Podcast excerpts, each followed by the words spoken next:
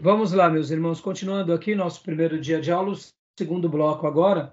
Vamos começar a trabalhar já em cima do material agora, irmãos. Ah, vai ser uma beleza, viu, irmãos?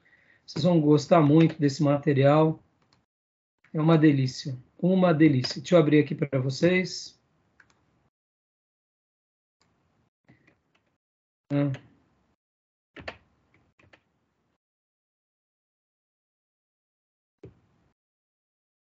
Só um segundinho.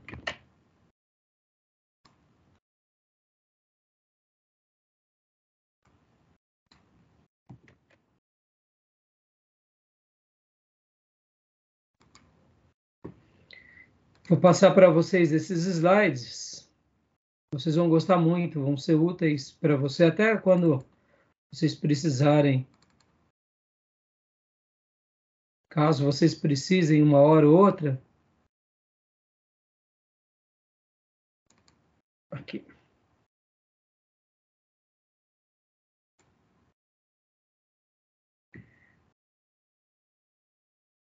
Princípios básicos. Primeira parte de hermenêutica. Ah, vai ser uma delícia. Vamos lá. Hermenêutica, a ciência da interpretação bíblica. Antigamente, irmãos, uh, não existia uh, essa expressão hermenêutica. Por exemplo, Pedro não dizia para os seus discípulos: olha, é, faça uma boa hermenêutica. É, não era comum usar esse termo. Porque se, se pressupõe que se você segue uma religião, aquela religião pela qual você segue, você tem que fazer uma boa leitura dela, uma boa interpretação. Podem ver que no texto que nós lemos de Mateus 22, 29, Jesus respondeu aos saduceus, mas Jesus poderia estar falando aos escribas, poderia estar falando aos fariseus, porque era bem comum Jesus corrigir eles.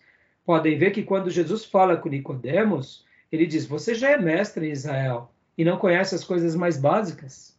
O que, que Jesus estava dizendo ali para Nicodemos? Sua hermenêutica está péssima. Não foi isso? Por quê? Então, Jesus usou o termo hermenêutica? Não. Hermenêutica é um termo usado mais recentemente. Mas a ideia da hermenêutica, ela sempre foi presente em todos os líderes do passado e inclusive na igreja. Podem ver que Jesus disse: vocês estão enganados, porque não conhecem as Escrituras. Ou seja, vocês erram porque não conhecem bem o que? A lei de Deus. Vocês erram porque não conhecem as Escrituras e nem o poder. É, no caso, Jesus disse isso para os saduceus porque eles desprezavam o que? Eles desprezavam, inclusive, a ressurreição. Então, eles, quando diziam que não havia ressurreição, eles estavam dizendo que esse poder não acontecia. Então, o pecado aqui dos saduceus era um duplo, porque eles negavam a ressurreição e estavam interpretando de forma o que errada. Então, sabe, irmãos, dominar sobre o assunto ou dizer eu conheço de hermenêutica não diz muito. Você pode até falar, ah, eu sei o que significa hermenêutica, eu conheço as escolas de hermenêutica, mas o que importa é se você interpreta corretamente. Tá entendendo?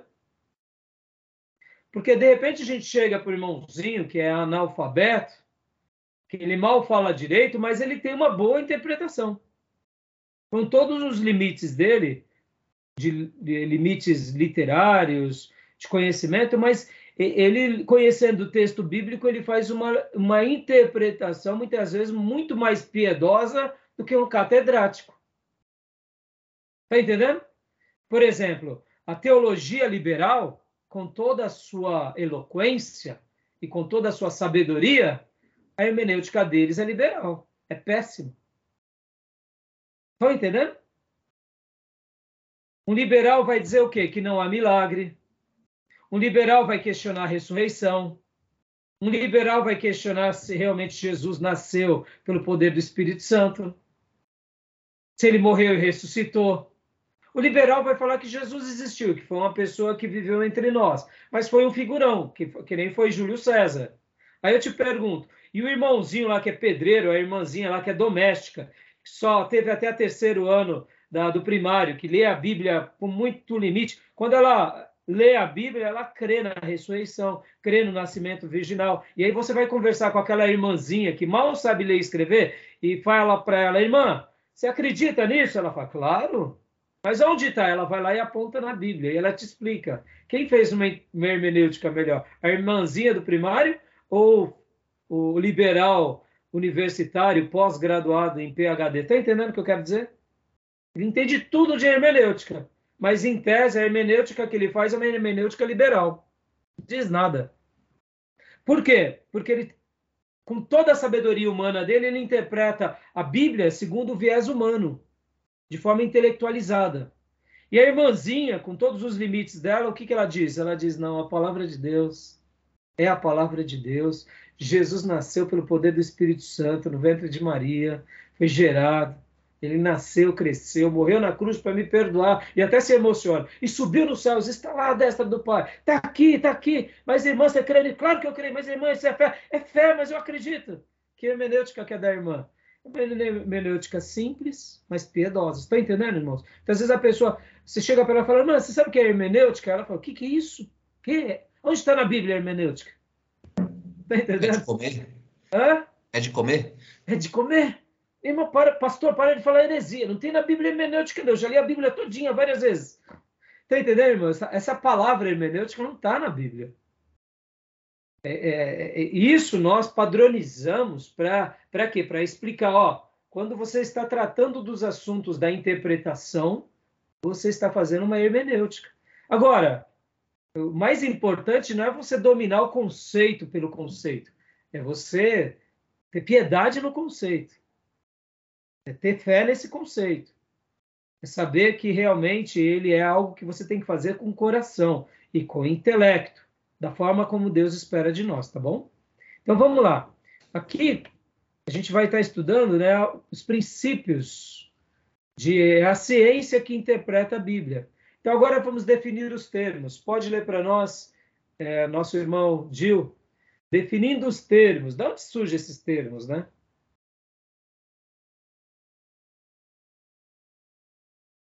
Pode ler para nós, Gil, por favor.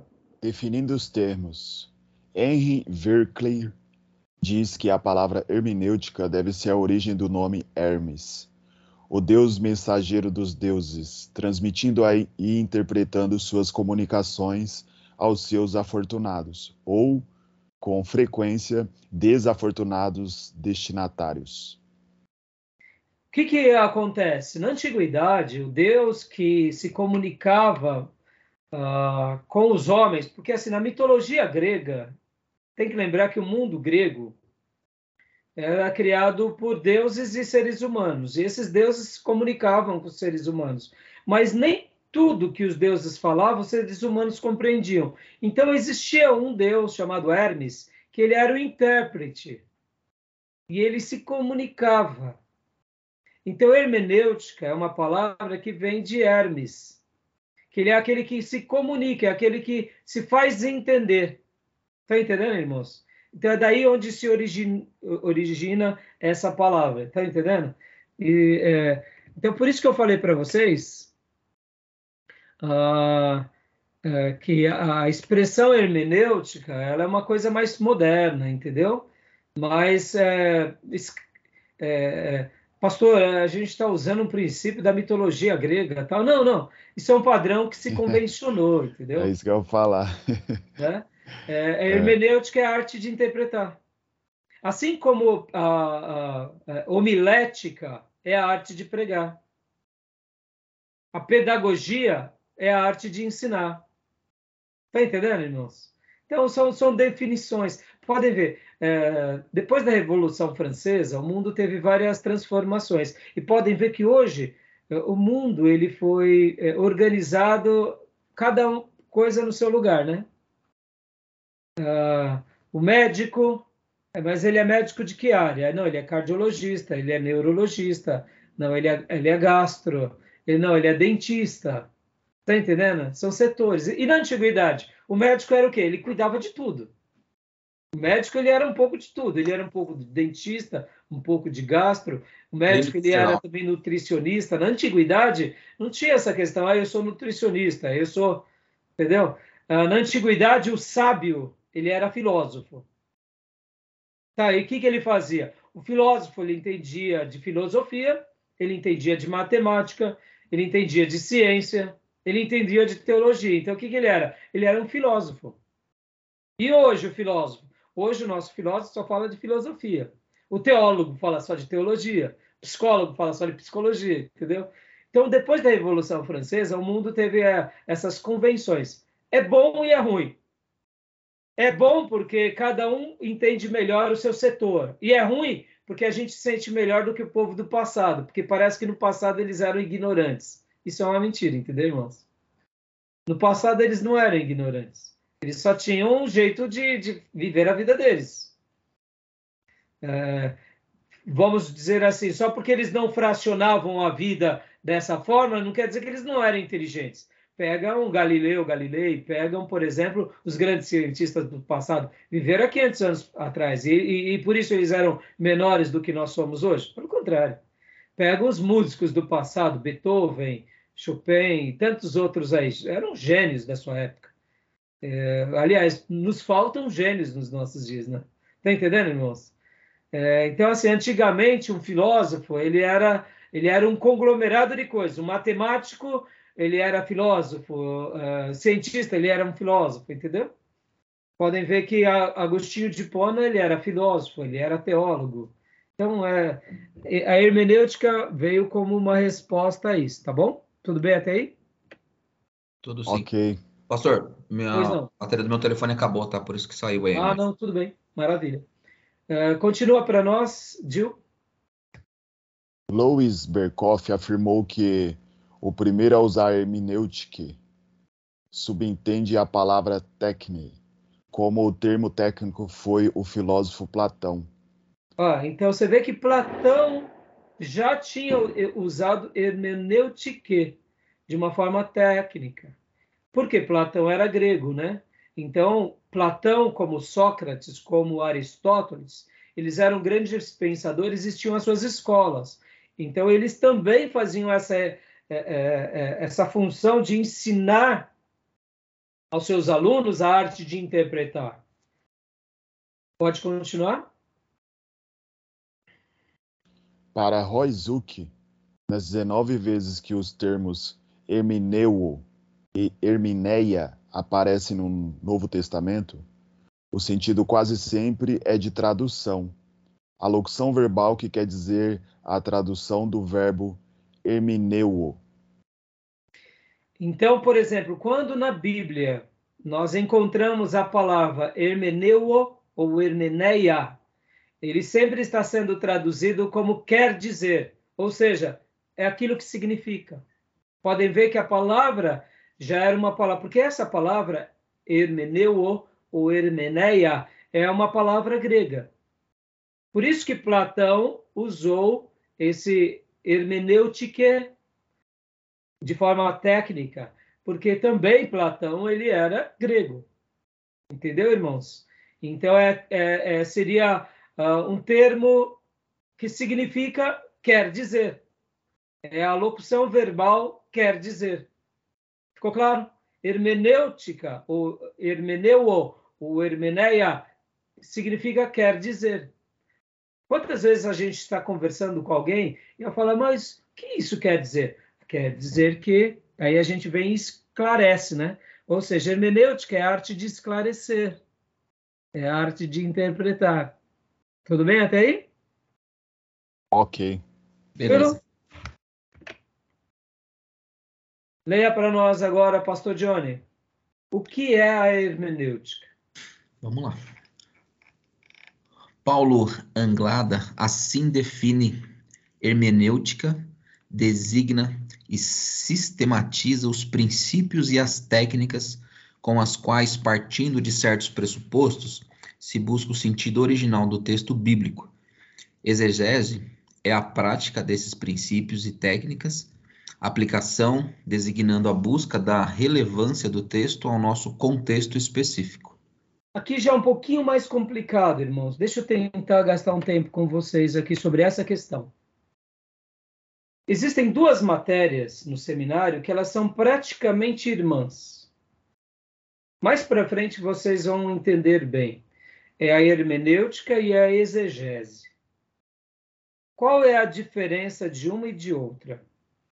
Na hermenêutica, você, como disse aqui o Paulo Anglada, ela vai te dar maneiras e princípios, assim como pressupostos, para você interpretar o texto bíblico. Você vai pegar o texto na língua que você lê e vai tentar traduzir e compreender. Então, isso seria a hermenêutica. Já a exegese é a parte, é a prática desses princípios e técnicas, ou seja, você vai também interpretar, só que agora, na exegese, você tem uma função um pouco mais complicada. Porque, por exemplo, nós estaremos estudando agora aqui nesse módulo a arte de interpretar. Nós não iremos estudar o grego nem o hebraico. Tá bom? Por quê? Porque o nosso foco agora é aprender técnicas de interpretação. Nós acreditamos que a Bíblia é a revelação de Deus. E nós estaremos lendo a palavra de Deus nessa perspectiva. Mas nós estaremos lendo em que idioma? No nosso idioma, que é o português. Tudo bem até aí? Nós estaremos aplicando princípios e técnicas baseadas na nossa gramática, na nossa maneira de pensar, no nosso idioma, tá bom? Já a exegese, nós faríamos tudo isso e iríamos usar alguns instrumentos a mais. Quais? As línguas originais. Então percebam que a exegese ela é mais profunda do que a hermenêutica. Porque eu interpreto no meu idioma. Mas na exegese, eu dou um passo além. Eu vou para o original, tentando entender esse original, para que a minha compreensão no meu idioma seja ratificada, ou seja, seja confirmada, ou seja ampliada. Por quê, irmãos? Porque muitas vezes o que acontece? Como que a gente vai compreender de fato uma doutrina se a gente não compreende de fato o texto original? Por que a gente compreende uma doutrina sem compreender o texto original? É simples. É porque na tradução bíblica, quando alguém, o tradutor, né, os escritores, ou melhor, os tradutores, irmãos, olha, olha como a função de um tradutor é, é, ela é brilhante. Quando nós temos a nossa Bíblia e a gente tem aqui João Ferreira de Almeida, que traduziu para o português, irmãos, louvado seja Deus por João Ferreira de Almeida.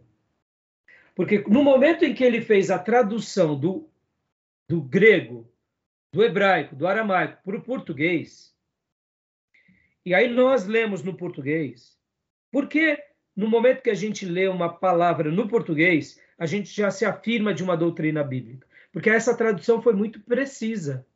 Quer ver um exemplo disso? Quando a Bíblia fala que Jesus é o Salvador. Você tem dúvida que Jesus é o Salvador? Nenhuma. Já tive, mas hoje não mais. Hoje não mais.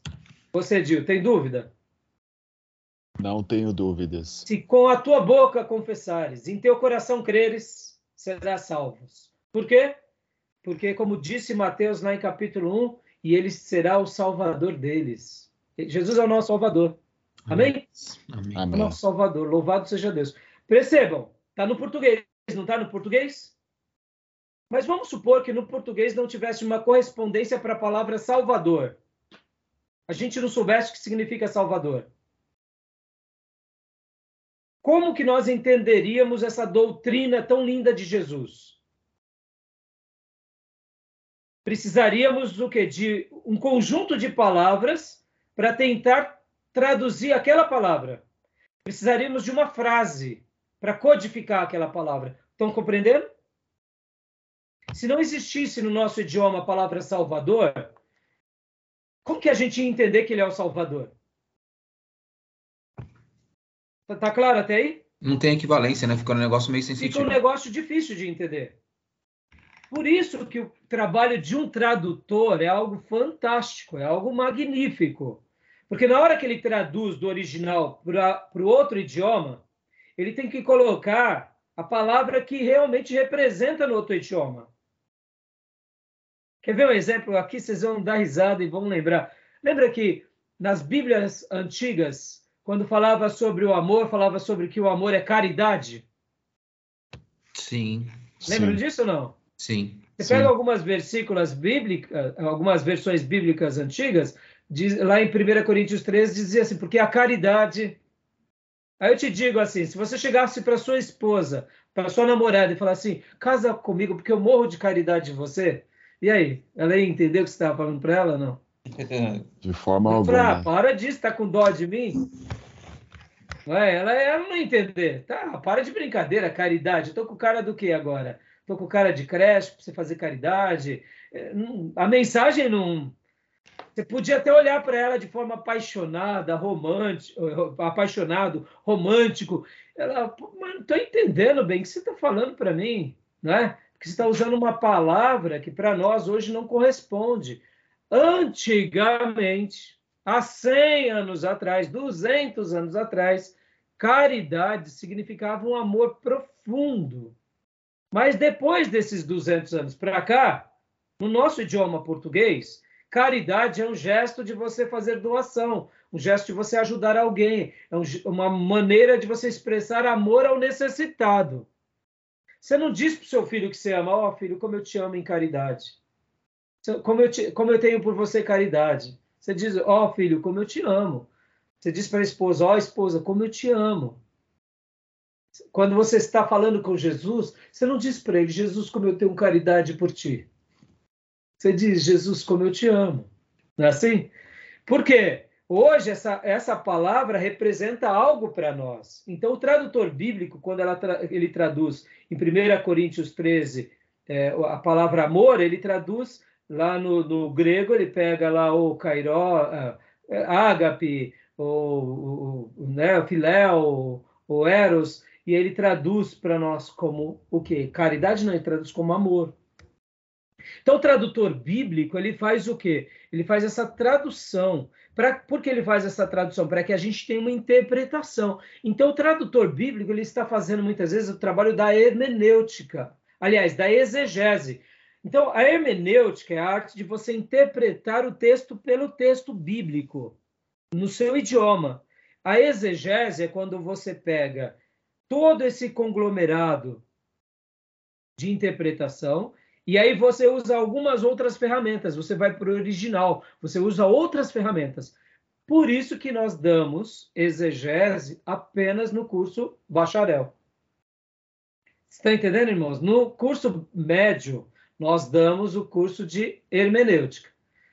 Depois que a gente começa a estudar grego e hebraico, aí a gente dá aula de exegese, entendeu? Porque aí agora a gente fala, agora vamos fazer uma leitura do texto e vamos estudar essa doutrina usando as ferramentas da interpretação e agora usando as ferramentas dos originais. Ou seja, a gente vai estar fazendo hermenêutica. Ou melhor, exegese. Tá entendendo? Ficou claro ou não? Ficou claro. E a exegese é... tem cada pérola, não é verdade, pastor? Oi? Tem cada pérola nessa exegese aí, meu Deus do céu. Olha, irmão, vou, vou só citar uma só. Eu vou citar uma para vocês agora aqui. Eu não sei se eu vou. É... deixa eu ver se eu consigo aqui. Vou dar, uma, vou dar um exemplo para vocês de, de, um texto de um texto em Romanos. É fantástico, irmãos. Conhecer o texto bíblico no original é, é magnífico, irmãos. É magnífico. Quer ver? Deixa eu pegar aqui um exemplo aleatório agora aqui para vocês.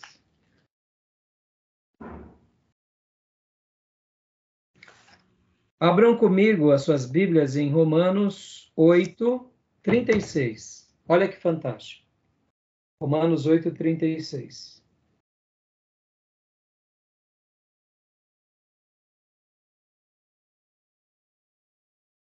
Deixa eu dar um exemplo agora. Isso é magnífico. Ô, irmão, essa matéria aqui ela é apaixonante, irmãos. Ela é apaixonante.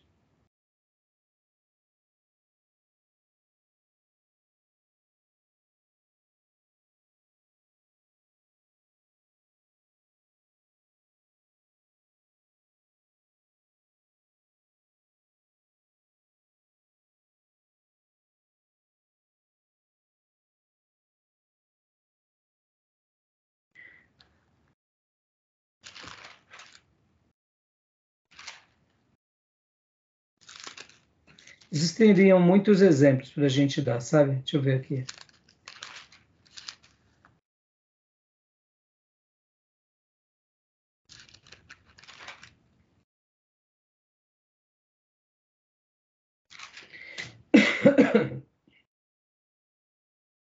Um segundinho.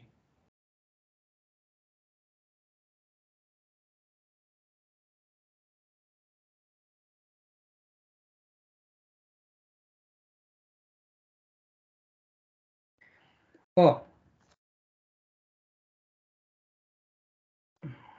do 8, 30, eu falei 35, né?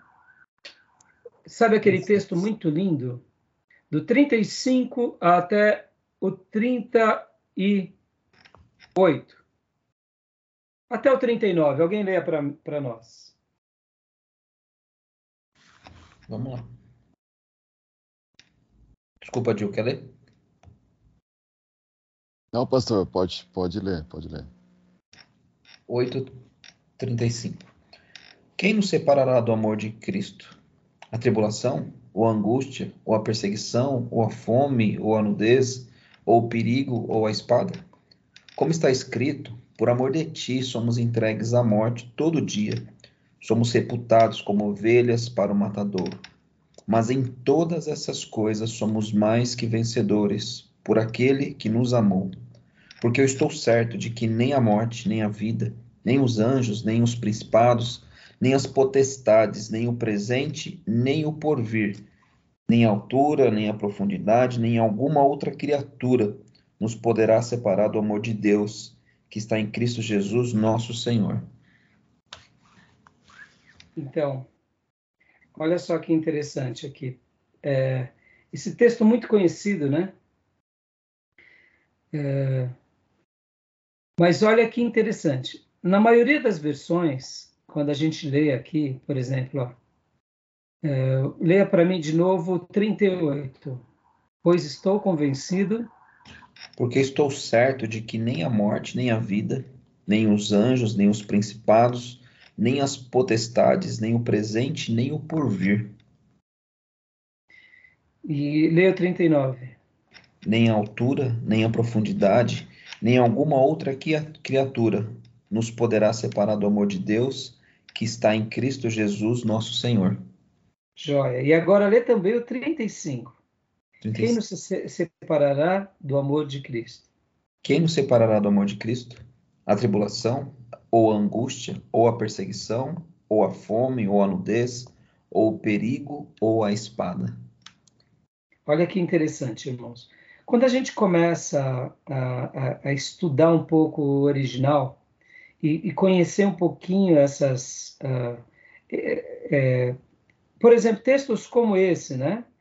É, a gente começa a entender alguns, algumas coisas que passam desapercebidos de uma forma ou de outra.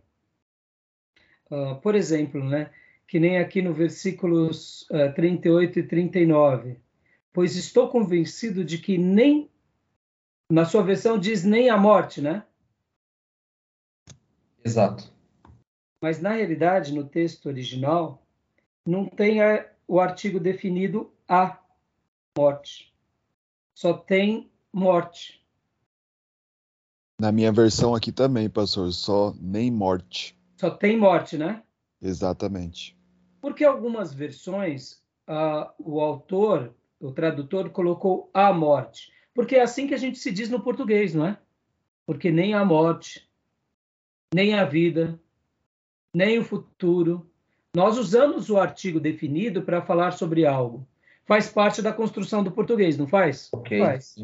Mas quando a gente vai fazer uma interpretação bíblica desse texto, na, na essência do que o, o autor estava escrevendo, o artigo definido, olha como que a exegese é a prática desses princípios e técnicas, ou seja, você mergulha na prática, você vai ver na prática. E como você vai ver na prática?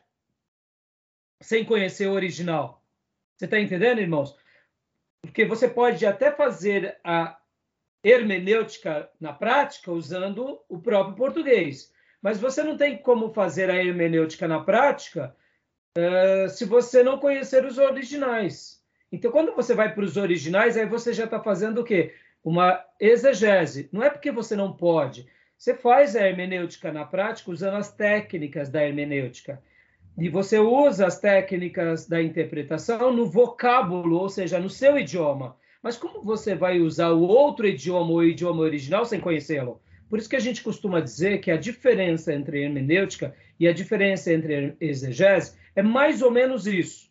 É que na hermenêutica você já usa princípios e técnicas de interpretação. E na exegese você usa esses princípios e técnicas e mergulha também no original. Por exemplo, ó, que nem aqui o versículo de número 38. Na, no original, ele não está dando o artigo definido, ele simplesmente diz morte, ele diz vida, ele diz nem vida, ele não põe o a. Interessante, né? Ele põe o te zoe, ou te angelos, ou te arque, ou te empi, ah, e aí ele começa a colocar cada um, nem o presente. Nós falamos o presente, né? Se tratando deste presente. Mas o texto bíblico, quando ele fala da morte, ele não está falando a morte. Que morte? Porque quando a gente fala a morte, eu estou me referindo a um tipo de morte.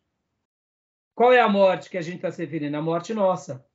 Mas o texto bíblico está falando o seguinte: Paulo escrevendo aqui pelo Espírito Santo, ele está falando assim: que nem essa morte, nem a outra morte.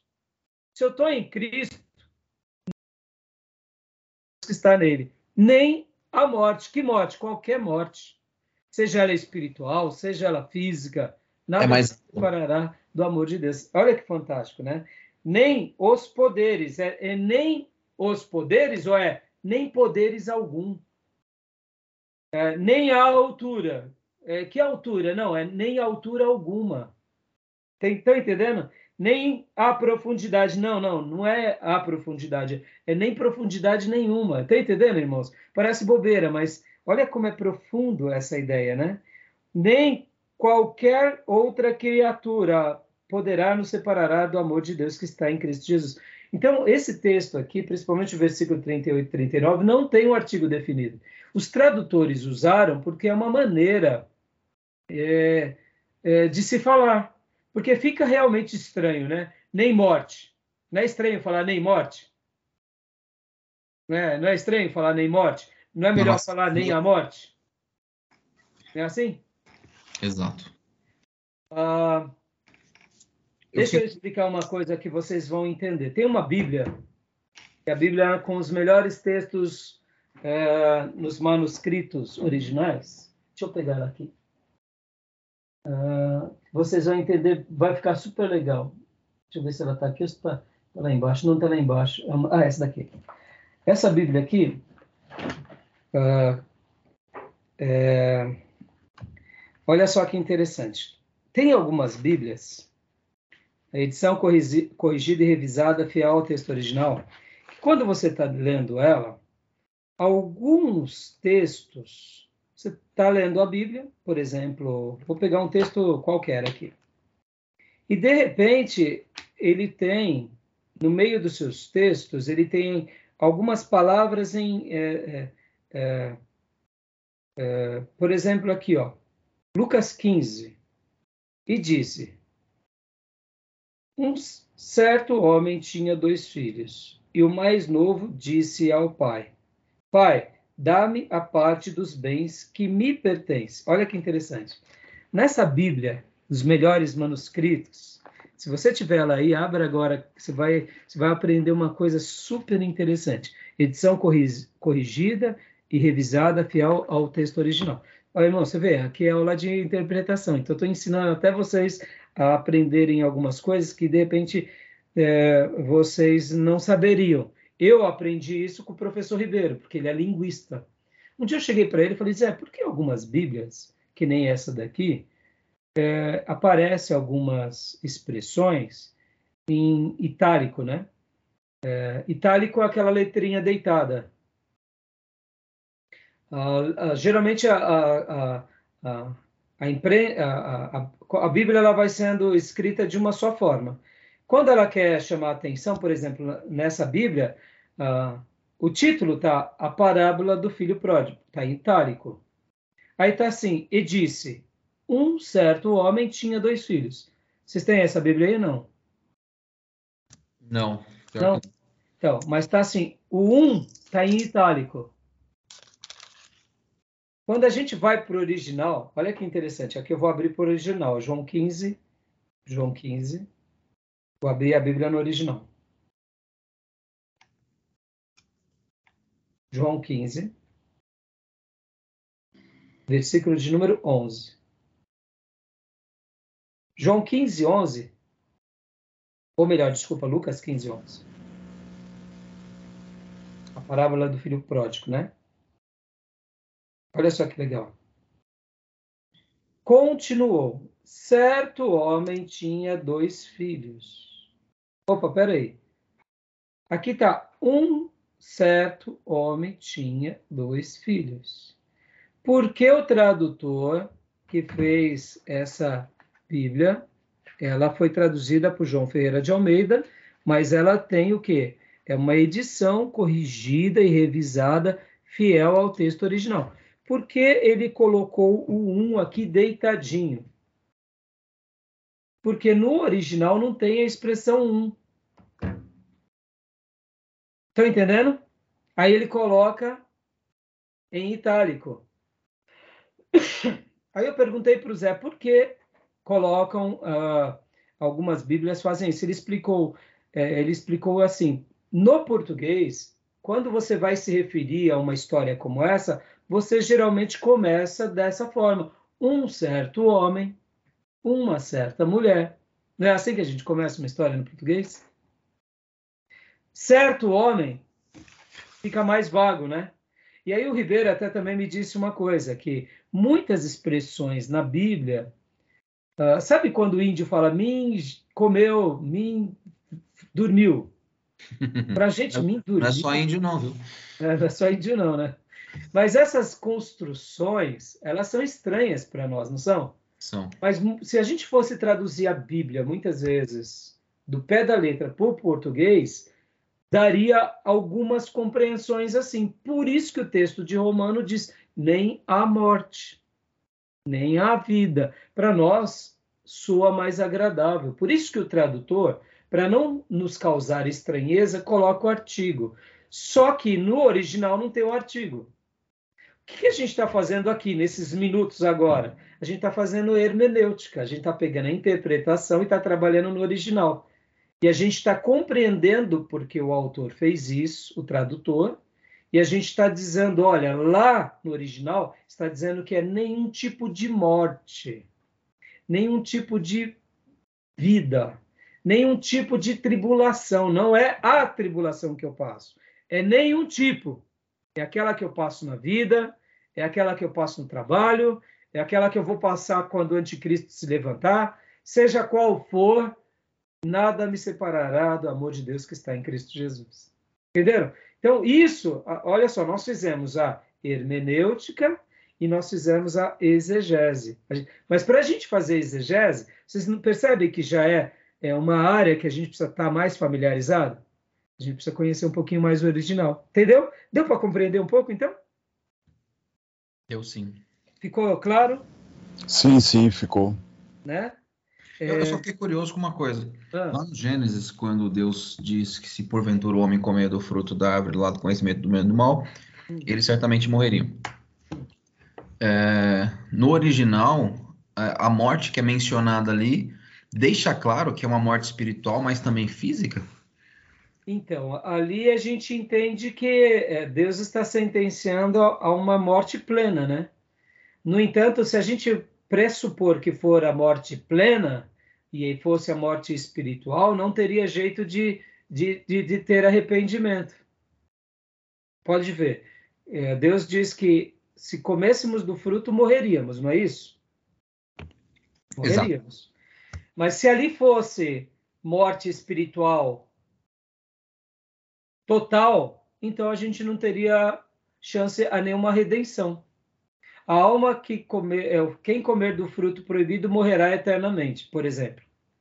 A gente não teria perdão. Então ali fica claro pelo contexto que é o que é morte física. Podem ver que Adão e Eva, se eles se arrependerem, assim como a geração de Adão e Eva se arrependerem, terá o perdão.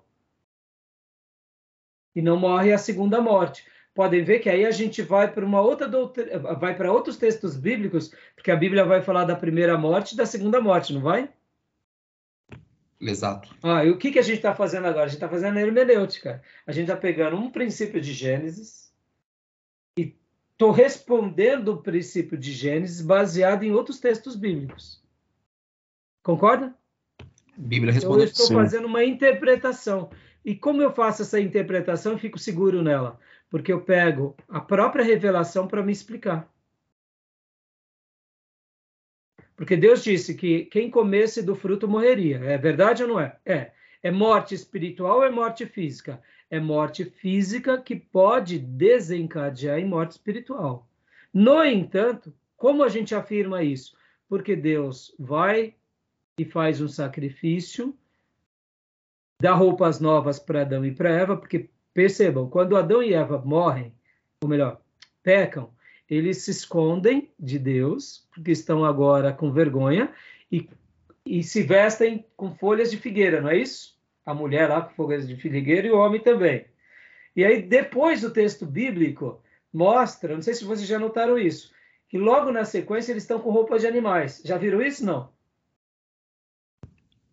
Já. Deu sacrifício. Já Você já, já viu isso, Gil? Sim, sim. E por que eles estão com roupas de animais? O próprio Deus, né, faz um sacrifício e coloca Exato. pele de animal para cobrir a. Porque o que, que Deus estava falando para eles? Para vocês se aproximarem de mim, vocês precisam de um sangue puro. Ali o que, que Deus estava já ensinando era o tipo de Cristo. Vocês pecaram, mas eu estou dando agora a resposta para vocês, vocês vão ter que crer no Cordeiro Perfeito. Entendeu? Então, podem ver que se fosse morte espiritual total, não tinha chance nem para Adão e para Eva. E se não tinha para Adão e para Eva, o que, que a gente estaria fazendo aqui? Não tinha nem sentido fazer teologia. Não é? Então a gente entende que ali é a morte física que pode culminar na morte espiritual. No entanto, por que a gente afirma isso? Porque a Bíblia vai falar da segunda morte. E quando Deus fala da segunda morte, ela só acontece com quem despreza o quê? O Salvador. E aí sim, essa primeira morte culmina na segunda. Podem ver, irmãos. Quem não nasce duas vezes, morre duas vezes. Quem nasce apenas uma vez, morre duas. Mas quem nasce duas vezes morre apenas uma vez. O novo nascimento não é o segundo nascimento? Aí a gente só morre uma vez. Mas quem nasceu só uma vez, morre duas vezes. Então a gente entende que o princípio de Gênesis é um princípio que é morte física que pode culminar. No entanto, a gente tem a resposta na sequência das escrituras. E o que, que a gente acaba de fazer? É hermenêutica a gente vai interligando e respondendo não o que achamos, mas nós vamos respondendo a partir da escritura. O que, que é isso? Isso é hermenêutica, é interpretar. Entendeu? Beleza, pastor? Beleza. E tá desde o princípio hermenêutica, né? Porque o próprio diabo, quando faz pergunta para Eva, aí, cara, aí, ali, quem é o camarada que vai contra a hermenêutica? Pois é. Bom, entendeu? Foi assim mesmo que Deus disse? Entendeu? E ele vai negando o quê? Ele nega as escrituras. Ou melhor, ele nega a voz de Deus. Irmão, perceba como é poderoso essa matéria. E como é poderoso a gente exercitar ela. Qual é a grande, qual é a grande estratégia do diabo, irmãos? Em primeiro lugar, nos afastar de Cristo. Quando ele não consegue nos afastar de Cristo, ele tenta nos afastar da palavra. Pode ver, a estratégia do diabo é essa, o tempo todo. Ele tenta nos tirar de Cristo. Não conseguiu, ele tenta nos tirar da palavra. Ele tenta, aí ele não consegue tirar da palavra, ele tenta alterar a palavra o tempo todo para que a gente pegue atalhos. Aí vem os neopentecostal, vem o teologia liberal, vem os ultraliberal, aí vai. Entendeu? Por isso que a gente tem que pedir misericórdia, tá bom? Então, voltando aqui para o nosso slide, olha lá. Olha lá. Hermenêutica designa e sistematiza os princípios e as técnicas com as quais, partindo de certos pressupostos, se busca o sentido original do texto bíblico, ou seja, a gente vai buscar aquele sentido, não quer dizer que a gente domine. Pode ser que sim. Exegese é a prática desses princípios e técnicas. Aqui é uma explicação do Paulo Anglado. É claro que existem outras definições, tá, irmãos? A exegese é esse, na minha concepção, é esse estudo da hermenêutica, usando agora e mergulhando nas línguas originais e usando o quê? Todo esse conglomerado da hermenêutica que a gente aprendeu. A aplicação designando a busca da relevância do texto ao nosso contexto específico. Então, você, tanto para a hermenêutica quanto para a exegese, a gente tenta o quê? Trazer que representa para nós essa revelação. Como a gente aplica ela hoje. Tudo bem até aí? Tranquilo? Tranquilo. Continua lendo para nós, pastor, por favor. Vamos lá. Dr. Lund nos diz que lembremos-nos de que as variadíssimas circunstâncias que concor concorreram para a produção do maravilhoso livro requerem do expositor que seu estudo seja demorado e sempre conforme a ciência, conforme os princípios hermenêuticos. Então, olha só, essa é uma. Uh, olha como é interessante, né? O Dr. Lund dizendo aqui para nós. É, a, a, hermenêutica, ela, ela acaba sendo, irmãos, é, como posso dizer, de fato, ela, ela é impressionante. Ela é uma ciência. É, vou dar um exemplo aqui para vocês, meus irmãos. Um, advogado é, eu comecei a assistir agora uma, uma, uma temporada coreana que é uma advogada extraordinária. Fica aqui uma recomendação para uma boa temporada. É, ela é uma autista, só que ela é aquelas autistas, porque dentro do espectro do autismo existe várias categorias, né? Tem aqueles autistas que mal se comunicam e tem aqueles autistas que, que têm uma capacidade cognitiva brilhante. Ela é, ela é uma dessas que desde cedo ela decora as leis, ela é apaixonada por leis, então ela se torna um fenômeno.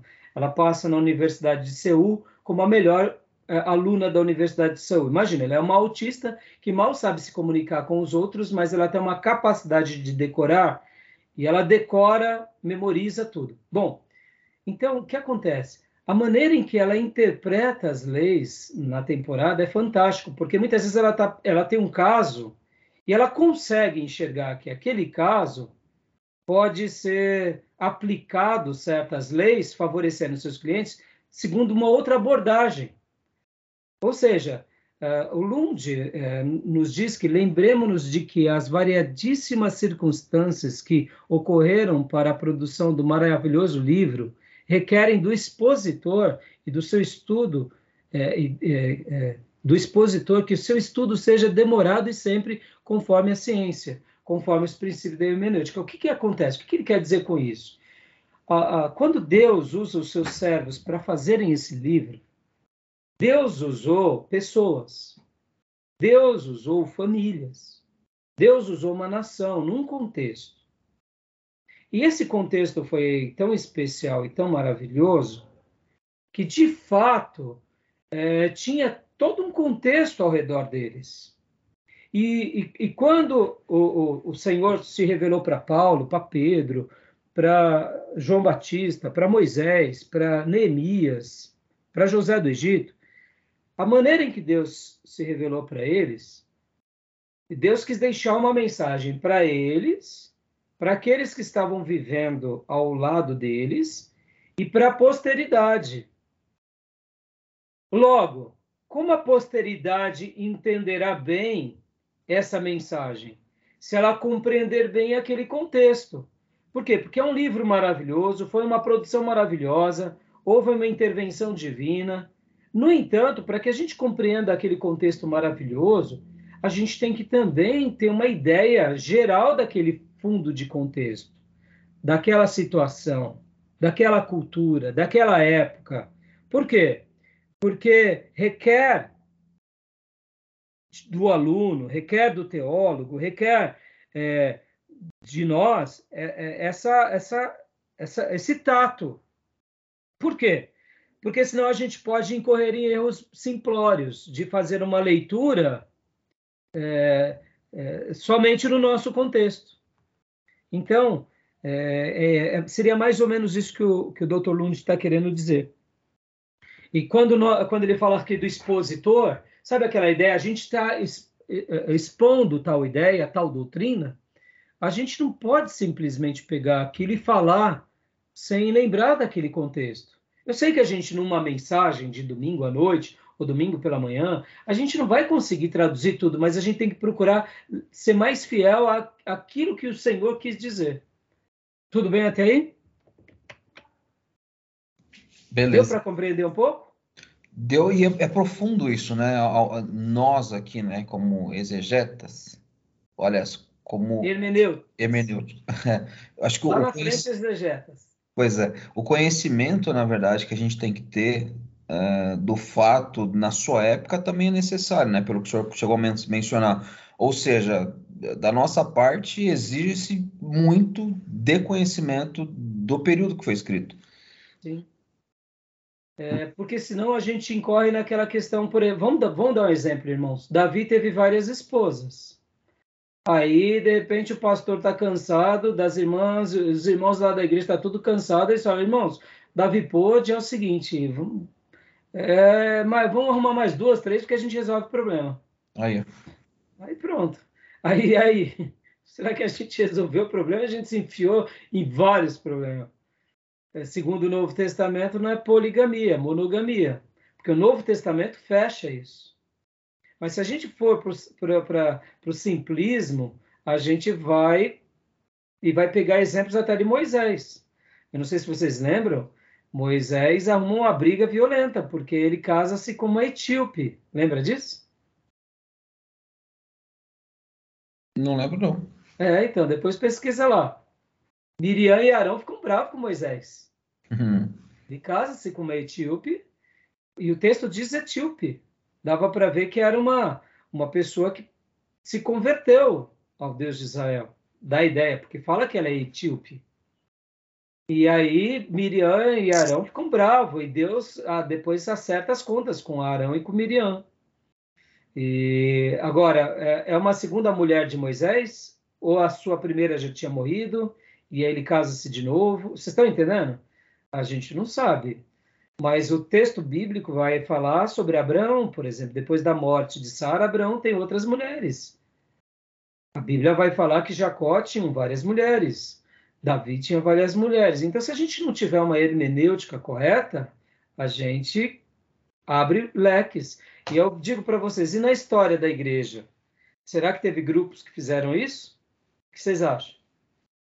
Com certeza. Recentemente tinha um. Eu cheguei ver no Fantástico de um pastor, não vou lembrar o texto que ele leu, mas assim, isso aí deu pano para manga, né? Porque alguém chegou para ele e disse que ele poderia casar com a mulher adúltera. Acho que era alguma coisa nesse sentido. Isso, ali foi uma hermenêutica errada. Ele, ele é muito vê, errado, né? foi falta do conhecimento do próprio texto no original. Não, e assim, foi, É? foi- foi engraçado porque o repórter, quando perguntou para ele, o repórter, que eu nem sei se é crente, falou, mas o senhor está lendo corretamente? Não está aqui. Aí quando ele vai ler de novo, o repórter falou, mas não tem um acento.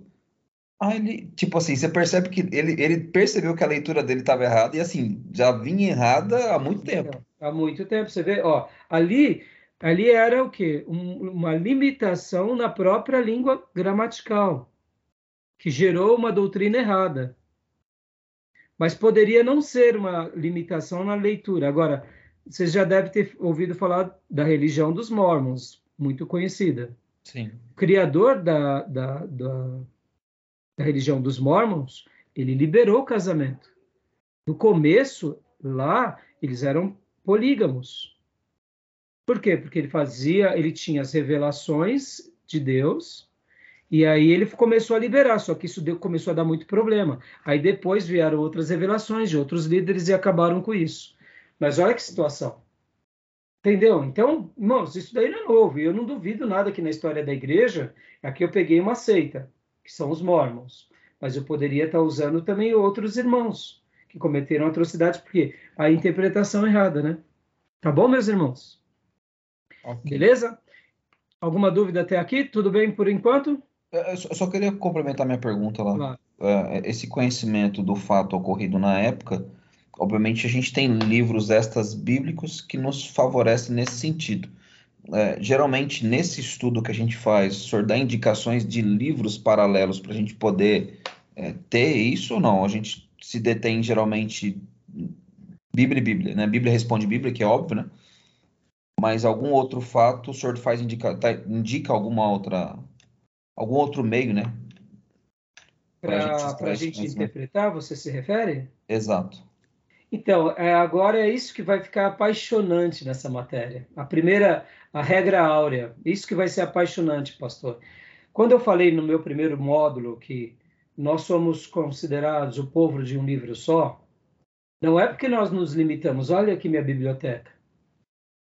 Nós somos o povo de um livro só, não porque nós nos limitamos a ele, é porque ele é o livro da nossa vida, que está sobre todos os livros.